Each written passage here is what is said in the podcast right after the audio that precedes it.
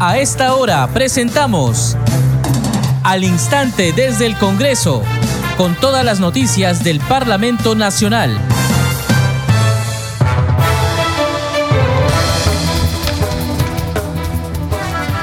¿Cómo están? Bienvenidos a su programa Al Instante desde el Congreso. Les saluda Carlos Alvarado y estos son los titulares. Ante la Comisión de Fiscalización y Contraloría se presenta la ministra de Educación Miriam Ponce Vertis. Fue invitada para informar sobre las acciones que adoptará su portafolio para garantizar el buen inicio del año escolar 2024. La ministra Ponce confirmó que la primera semana de marzo se iniciarán las clases en todo el país señaló que existen más de 8 millones de personas que dejaron de estudiar, por lo que el gobierno pondrá énfasis en que en la gratuidad de la enseñanza. En tanto, los miembros de la Comisión de Fiscalización que preside el congresista Wilson Quispe presentaron una serie de denuncias por la falta de docentes e infraestructura a nivel nacional.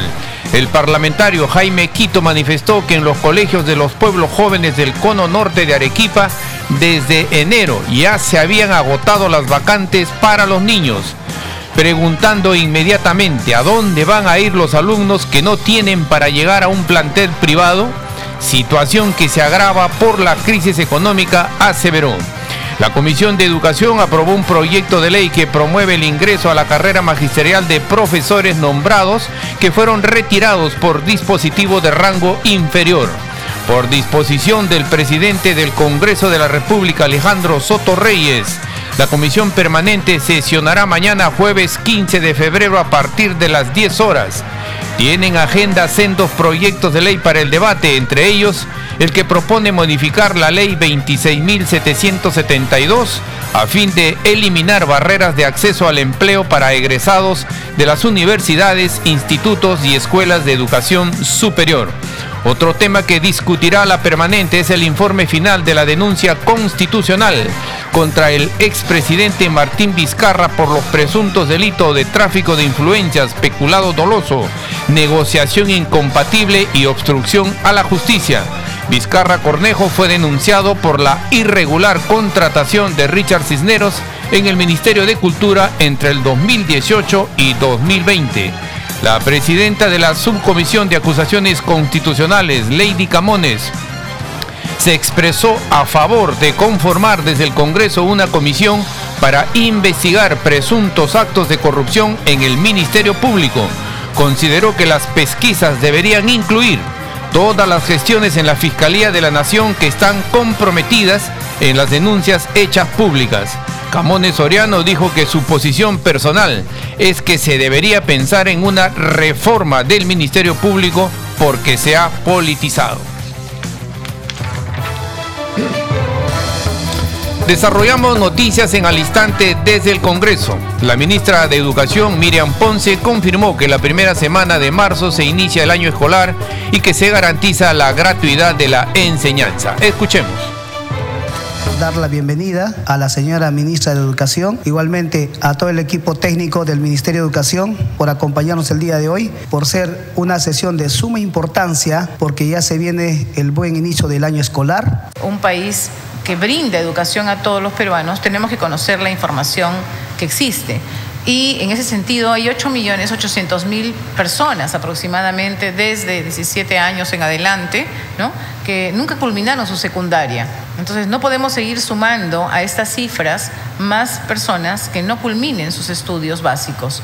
Por ello, em, en el proceso de matrícula, ¿no?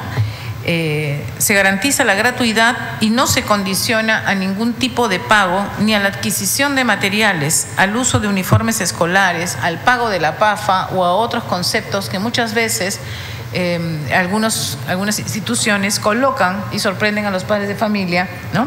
Eh, generando una gran inquietud en este proceso. En cuanto al proceso de la matrícula, como hemos visto, hay cuatro tipos, ¿no? Entonces, según la, necesidad, se da la matrícula. Ahora, este proceso tiene un cronograma. En el proceso de matrícula regular inició el 2 de noviembre eh, y culmina el 11 de marzo. El 12 de enero culminó la asignación de vacantes en la modalidad de matrícula presencial y el 19 de enero en Lima Metropolitana y hoy 14 de febrero en la matrícula digital. Desde el 1 de febrero al 11 de marzo se realiza la etapa de registro en el sistema, en el CIAGIE, ¿no? y se hace la entrega de documentos. Eh, antes de iniciar clases, o como máximo durante la primera semana, el director debe entregar al estudiante o al representante legal un ejemplar físico o digital de la ficha única de matrícula que contiene el código del estudiante y el reglamento interno de la institución educativa. Efectivamente, la preocupación de la Comisión de Fiscalización, señores congresistas, es para absolver, resolver aquí el problema que está suscitándose en el tema educativo. Le cedemos el uso de palabra al codista Jaime Quito. Yo he estado en los colegios de los pueblos jóvenes del cono norte de Arequipa. En fines de enero iban los niños con los padres de familia buscando una vacante y se habían agotado las vacantes para los niños. Fines de enero. Estamos, estamos febrero y ya para eso, ¿dónde se van a ir los alumnos que no tienen para poder llegar a una entidad privada si no hay vacantes para los estudiantes? Y de acuerdo a la realidad que tenemos, esto se va agravando cada vez más porque frente a la crisis económica, los padres de familia evidentemente no tienen para llevar a un colegio privado, sino a un colegio público. ¿Y qué está haciendo el ministerio? ¿Cuáles son los datos reales que tienen en este momento del déficit de aulas de maestros para poder atender a los alumnos que recién se van a insertar a los colegios o que están retornando de los colegios privados. Seguimos desarrollando noticias en al instante desde el Congreso. La Comisión de Educación aprobó la insistencia del proyecto que dispone el nombramiento de docentes contratados en institutos y escuelas de educación superior tecnológicas, artísticos y pedagógicos públicos. Escuchemos. Tercera observación, respecto a las plazas orgánicas para el nombramiento. Las plazas orgánicas vacantes son aquellas permanentes en el instituto o escuela que cuenta con presupuesto y son cubiertas por nombramiento y o reasignación que a la fecha del Minedu, por no haber convocado por 21 años el concurso para coberturas citadas, plazas orgánicas vacantes y al tener presupuesto son cubiertas por contratación año a año. El Minedu, de acuerdo con la resolución viceministerial, Serial 226-220, Minedu y su modificatoria, convoca contrato docente exigiendo los requisitos mínimos siguientes. Modalidad presencial. A1, grado académico, título profesional al grado, título del programa formativo en el que se va a desempeñar. Para docente de especialidad, dos años de experiencia laboral en su especialidad o en la temática desempeñarse distinta a la docente desarrollada en los últimos cinco años o un año de experiencia como formador, instructor en la especialidad a la que postula. Para docentes de empleabilidad, tres años de experiencia como docente en unidades didácticas referidas a la formación transversal o competencia para la empleabilidad en educación superior vinculada a su propia especialidad o perfil en instituciones públicas o privadas es necesario tomar en cuenta que la ministra de Educación, en la sesión descentralizada de la Comisión de Educación y Deporte, llevado a cabo en la ciudad de Trujillo, manifestó que el 88% de los institutos son contratados y solo un 12% son nombrados. Cuarta observación respecto a la iniciativa de gasto con la autógrafa de ley. El Congreso tiene la facultad de considerar o no las observaciones realizadas en todo o en partes a las autógrafas de ley. Asimismo, la propia Constitución ha facultado al presidente del Congreso a promulgar la ley reconsiderada con el voto de más de la mitad del número legal de parlamentarios. De lo anterior se desprende que el Congreso de la República no se encuentra obligado a coincidir las observaciones que realiza el presidente de la República en todo o en parte a las autoras de ley. En consecuencia, si el Congreso de la República aprueba leyes que crean gasto público o los aumenta iniciativa del Poder Ejecutivo, no incurre por ello una infracción del primer párrafo del artículo 79 de la Constitución. Así lo establece el Pleno de Sentencia 337-2022 en el caso de la emergencia y reforma del sistema de salud en el expediente del Tribunal Constitucional 0027-221. Conclusión. La Comisión de Juventud y Deporte, habiendo absuelto las observaciones por Ejecutivo y al mismo tiempo manteniendo el objeto de la ley, de conformidad con el inciso B del artículo 79 del Reglamento del Congreso, la República recomienda la aprobación del presente dictamen por insistencia.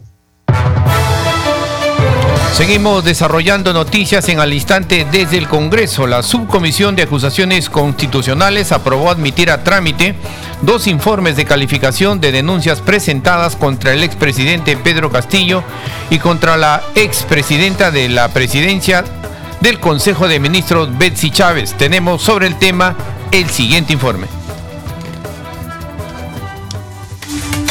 Una nueva denuncia constitucional contra el expresidente Pedro Castillo Terrones fue admitida a trámite en la Subcomisión de Acusaciones Constitucionales presidida por la congresista Lady Camones Soriano. Se trata de la denuncia constitucional 257 presentada por la congresista Patricia Chirinos contra el ex jefe de Estado por la aprobación y aplicación de la inmovilidad ciudadana por 24 horas el 4 de abril del 2022. Siendo que los hechos de la denuncia constitucional y los medios de prueba aportado por la denunciante Patricia Rosa Chirino Venegas, referido a la presunta vulneración de los derechos fundamentales de la persona establecido en los artículos 2, inciso 11, 12 y 22 de la Constitución Política, se advierte que el entonces presidente de la República, José Pedro Castillo Terrones, habría limitado de manera injustificada y desproporcionada los derechos constitucionales de los ciudadanos peruanos a transitar libremente, a reunirse de manera pacífica, a gozar de un ambiente de paz y tranquilidad al haberse aprobado el Decreto Supremo 034-2022-PCM que modifica el artículo 2 del Decreto Supremo 025-2022-PCM, prorrogando el estado de emergencia en Lima Metropolitana, Departamento de Lima y en la provincia constitucional del Callao, sin que justifique la razonabilidad, proporcionalidad y la necesidad de la medida. La subcomisión también admitió a trámite la denuncia 351 contra la expresidente del Consejo de Ministros, Bexy Chávez, por su presunta actuación concertada en el golpe de Estado de diciembre del 2022. De los hechos expuestos y los medios probatorios ofrecidos en la denuncia, se advierten coordinaciones que revelarían la presunta participación del expresidente del Consejo de Ministros denunciada en la preparación y ejecución del fallido golpe de Estado del 7 de diciembre del 2022, perpetrado por el expresidente de la República, José Pedro Castillo Terrones.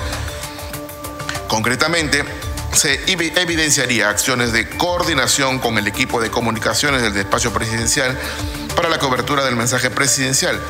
Saludos de felicitación. Luego de culminado el mensaje, solicitudes de protección policial para sus familiares y preparación del proyecto de decreto supremo para oficializar las medidas anunciadas por el citado exmandatario. Durante la sesión, la Subcomisión de Acusaciones Constitucionales acordó declarar improcedentes tres denuncias constitucionales, una de ellas contra la Junta Nacional de Justicia, el ex fiscal supremo César Rinostroza y contra la ex superintendente del SUNAFIL, Flor Cruz Rodríguez. Y en declaraciones a la prensa, la presidenta de la Subcomisión de Acusaciones Constitucionales, Lady Camones, consideró que debería aprobarse la moción que propone crear una comisión para investigar presuntos hechos de corrupción en el Ministerio Público. Escuchemos. Considero, en mi opinión personal, eh, que debería sí aprobarse esta moción presentada por un colega para que el Congreso también pues, pueda investigar estos, estos actos. Ahora, ¿esto se debería extender a otros, otras gestiones del Ministerio Público? Porque la propuesta de Estras Medina es de el caso justamente de Patricia de Menavides, pero también está la propuesta del congresista Cueto de extenderla desde el año 2018 en la Fiscalía de la Nación. Bueno, si las propuestas están, eh, creo yo que no solamente debería ser una gestión, estamos viendo hechos que no solamente corresponden al caso de la ex fiscal eh, Benavides, sino también hechos ah, de, gestiones anteriores. Entonces creo que si vamos a investigar todo lo que viene sucediendo a nivel del Ministerio Público, deberían ser las gestiones que están comprometidas en estos una reforma del Ministerio Público? Sí, es una opinión, repito, personal, pero yo considero que sí deberíamos este, estar pensando en realizar una reforma, ¿no? Se ha, se ha politizado lamentablemente la justicia a nivel del Ministerio Público y eso es algo que nosotros lamentamos como, como congresistas, como eh, ciudadanos peruanos lo que más queremos nosotros es la transparencia y que la justicia obviamente sea igual para todos. Seguimos desarrollando noticias en al instante desde el Congreso. La Comisión de Transportes en mesa de trabajo analizó la problemática del transporte aéreo de minerales procedente de la pequeña minería y minería artesanal de Madre de Dios. La cita la lideró el presidente de dicho grupo, Eduardo Salguana. Tenemos los detalles en el siguiente informe en el transporte aéreo de minerales procedentes de la pequeña minería y minería artesanal del departamento de Madre de Dios fue el tema de agenda durante la mesa de trabajo encabezada por el congresista Eduardo Salguana Cavides, presidente de la Comisión de Transportes y Comunicaciones. El parlamentario sostuvo que existe una serie de prejuicios en torno a la pequeña minería y la minería artesanal y la confunden con la minería ilegal. Entonces hay un gran sector que está dentro del proceso de formalización, que es una legislación que está vigente desde el año 2006 todavía. Entonces lo que ha sucedido es que el Estado no le ha puesto la voluntad, ni el presupuesto, ni los recursos, ni la decisión política para realmente ordenarlos. Y lo que ha privilegiado son mecanismos de coerción, mecanismos de persecución, multa, decomisos, requisitos, sanciones. Y al final tenemos lo que tenemos, una economía altamente informal. Salguana Cavides resaltó que este gran sector minero produce más del 50% del oro que el Perú exporta y que más de medio millón de peruanos se dedican a esta actividad en 20 departamentos. Primero, tiene que haber una decisión política del más alto nivel, ¿no? Segundo, el Ministerio de Energía y Minas tiene que abocarse al tema porque los gobiernos regionales lamentablemente no están cumpliendo con sus funciones sus, y sus competencias. Tercero, hay que darle la logística necesaria, hay que contratar ingenieros, hay que contratar técnicos, hay que capacitar a los pequeños mineros, hay que hacer un catastro minero nacional, hay que simplificar las normas, los procedimientos. Es una tarea enorme que el Ministerio de Energía y Minas no está cometiendo lamentablemente. Durante la mesa de trabajo participaron mineros artesanales y de la pequeña minería, quienes solicitaron al presidente de la Comisión de Transportes los ayude a interceder ante el gobierno central para que puedan continuar con su proceso de crecimiento y menos obstaculización. Seguimos desarrollando noticias con el objetivo de impulsar la cultura y economía del país. El congresista Jorge Martigorena presentó las actividades de la 59 edición del Festival Internacional de la Vendimia Iqueña 2024 que se realizará desde el 1 al 10 de marzo. Tenemos sobre el tema el siguiente informe. La región de fiesta y en ese marco el congresista y representante de la región, Jorge Martí Corena, presentó las diversas actividades que se realizarán en la edición 59 del Festival Internacional de la Vendimia Iqueña en el presente año. Esta es una fecha importante donde muchos turistas nacionales e internacionales asisten para uh, ser parte de una fiesta de la uva, ¿no? que es un producto bandera de la agricultura en Ica y que obviamente hoy día da el inicio a través de esta hermosa actividad donde se ha presentado a las reinas eh, que son candidatas al reinado en, el, en, la reina de Ica para el Festival de la Vendimia. Y por esa razón el Congreso está comprometido en apoyar todo esto. El presidente de la Comisión de Cultura, Héctor Acuña, señaló que desde la mesa que encabeza se vienen aprobando iniciativas a favor del sector. Es una tarea muy grande, ¿no? Porque para tener la tranquilidad, para tener acogida, para tener visitantes, necesitamos que tengamos un país en paz, un país sin violencia. Y en, este, y en estos momentos el país está viviendo momentos difíciles. Como tú comprenderás, el turismo llega cuando ve un país pacificado, cuando ve un país seguro. Y en este caso tenemos una tarea pendiente. Realmente, tanto Congreso como Ejecutivo Además, Jorge Martí Corena reafirmó su compromiso con su región en continuar articulando acciones a favor de todos los sectores, los cuales muchos han sido olvidados por el Poder Ejecutivo. La gastronomía, el turismo, hotelería, rest y restaurantes y hoteles, eso de alguna manera permite al Festival de la Vendimia y obviamente para difundir lo bueno que tiene ICA eh, en, a través de, de los productos que tiene. Cabe mencionar que el Festival Internacional de la Vendimia se realizará a partir del 1 hasta el 10 de marzo y se espera la visita de todos los peruanos en disfrutar de este increíble fiesta tradicional. ICA los espera con sus puertas abiertas para que puedan conocer un poquito más de nuestras tradiciones, de nuestra cultura, puedan probar de repente el pisco también y ver cómo se prepara. Seguimos desarrollando noticias en al instante desde el Congreso. La Comisión, la Comisión de Cultura realizó una mesa de trabajo en la que analizaron propuestas para la conservación del patrimonio cultural peruano. Los detalles en el siguiente informe. Mesa de trabajo Conservación del Patrimonio Cultural Peruano a través del mecenazgo cultural, se analizaron las propuestas que actualmente existen en la Comisión de Cultura del Congreso.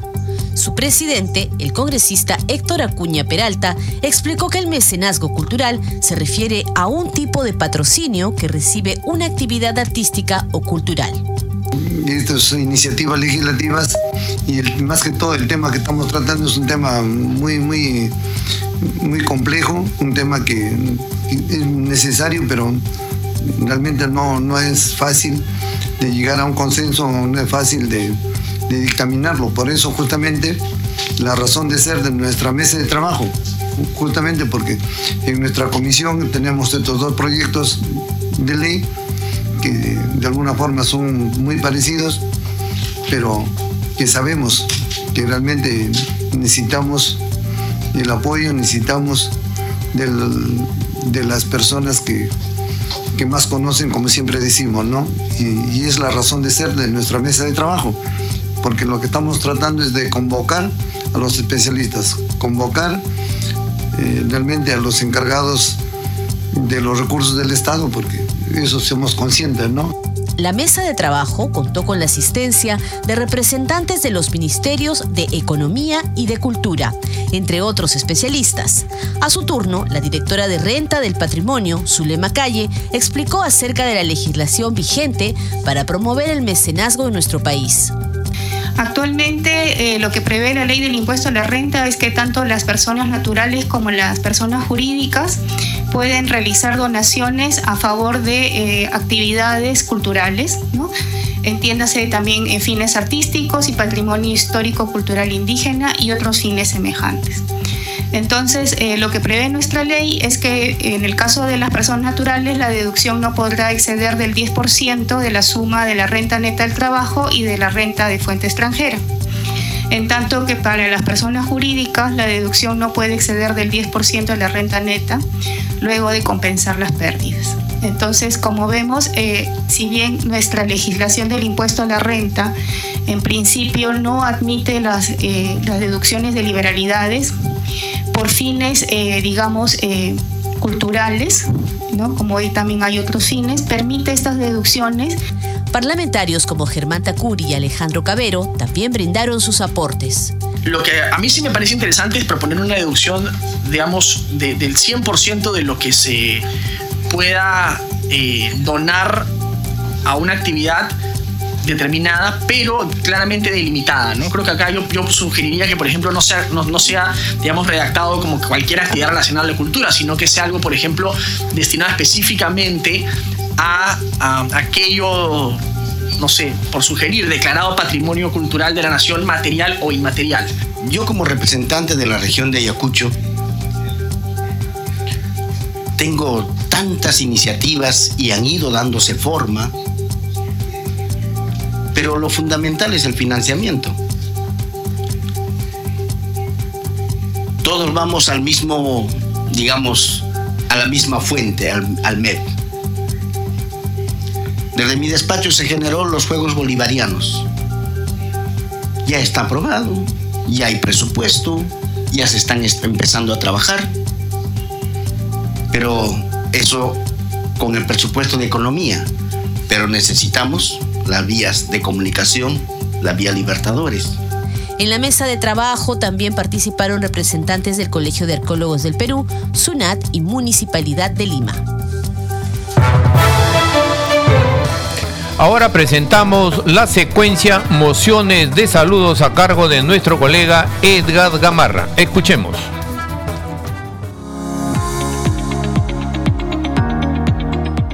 Mociones de saludo presentadas en el Congreso de la República. La señora María Jessica Córdoba Lobatón, como congresista de la República, expresa su más cálido reconocimiento y felicitación al distrito de Morrope, provincia y departamento de Lambayeque, con motivo de conmemorarse su ducentésimo tercer aniversario de creación política. La presente moción de saludo se traslada a la señora Janet Morales Pasache, alcaldesa distrital de Morrope, y por su intermedio se extiende el saludo al cuerpo de regidores, personal administrativo, a las autoridades políticas políticas policiales y eclesiásticas, a los representantes de las organizaciones de la sociedad civil. El departamento de Ancash celebra sus 203 aniversario de creación política y el Congreso de la República acuerda extender un caluroso saludo y felicitación a cada ciudadano del departamento de Ancash, al mismo tiempo reconocer su significativa contribución al desarrollo institucional, económico, social y cultural de nuestro Perú. La presente moción de saludo se remite al gobernador regional de Ancash, señor Fabián Coqui Noriega Brito, y a través de su persona se extiende este reconocimiento a los consejeros regionales, al equipo de gobierno regional y a los líderes de la comunidad ancachina.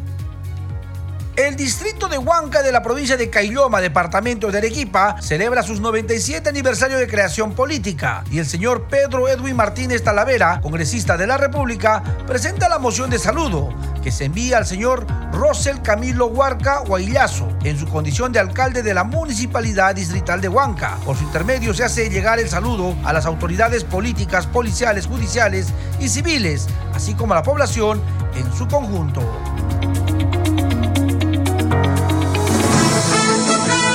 Este programa se escucha en las regiones del país gracias a las siguientes emisoras.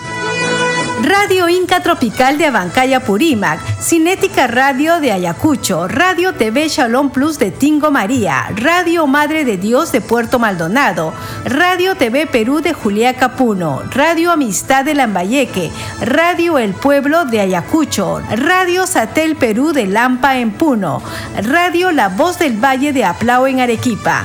Radio Estar de Moyendo en Arequipa, Radio Gaceta Ucayalina Online, Radio Líder de la Unión en Piura, Radio Victoria de Ocros en Huamanga, Ayacucho. Enseguida, los titulares de cierre. Ante la Comisión de Fiscalización y Contraloría del Congreso de la República se presenta la ministra de Educación Miriam Ponce Vertis. Fue invitada para informar sobre las acciones que adoptará su portafolio para garantizar el buen inicio del año escolar 2024. La ministra Ponce confirmó que la primera semana de marzo se iniciarán las clases en todo el país. Señaló que existen más de 8 millones de personas que dejaron de estudiar, por lo que el gobierno pondrá énfasis en que la gratuidad de la enseñanza. En tanto, los miembros de la Comisión de Fiscalización que preside el congresista Wilson Quispe presentaron una serie de denuncias por la falta de docentes e infraestructura a nivel nacional. El parlamentario Jaime Quito manifestó que en los colegios de los pueblos jóvenes del cono norte de Arequipa desde enero ya se habían agotado las vacantes para los niños, preguntando inmediatamente a dónde van a ir los alumnos que no tienen para llegar a un plantel privado situación que se agrava, dijo, por la crisis económica. La Comisión de Educación aprobó un proyecto de ley que promueve el ingreso a la carrera magisterial de profesores nombrados que fueron retirados por dispositivo de rango inferior. Por disposición del presidente del Congreso de la República, Alejandro Soto, la comisión permanente sesionará mañana jueves 15 de febrero a partir de las 10 horas tienen agenda sendos proyectos de ley para el debate, entre ellos el que propone modificar la ley 26.772 a fin de eliminar barreras de acceso al empleo para egresados de las universidades, institutos y escuelas de educación superior. Otro tema que tiene previsto discutir la permanente es el informe final de la denuncia constitucional contra el expresidente Martín Vizcarra por los presuntos delitos de tráfico de influencias, peculado doloso, negociación incompatible y obstrucción a la justicia. Vizcarra Cornejo fue denunciado por la irregular contratación de Richard Cisneros en el Ministerio de Cultura entre el 2018 y 2020. La presidenta de la Subcomisión de Acusaciones Constitucionales, Lady Camones, se expresó a favor de conformar desde el Congreso una comisión para investigar presuntos actos de corrupción en el Ministerio Público. Consideró que las pesquisas deberían incluir todas las gestiones en la Fiscalía de la Nación que están comprometidas en las denuncias hechas públicas. Camones Soriano dijo que su posición personal es que se debería pensar en una reforma del Ministerio Público porque se ha politizado. Hasta aquí las noticias en al instante desde el Congreso.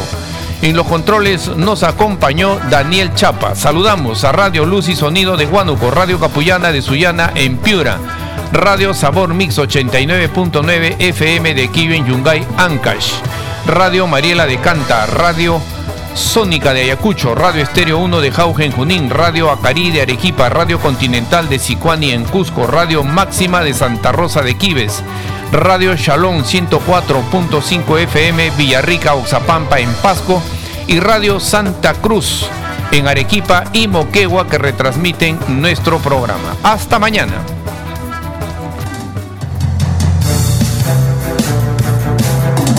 Hasta aquí, al instante desde el Congreso, con todas las noticias del Parlamento Nacional.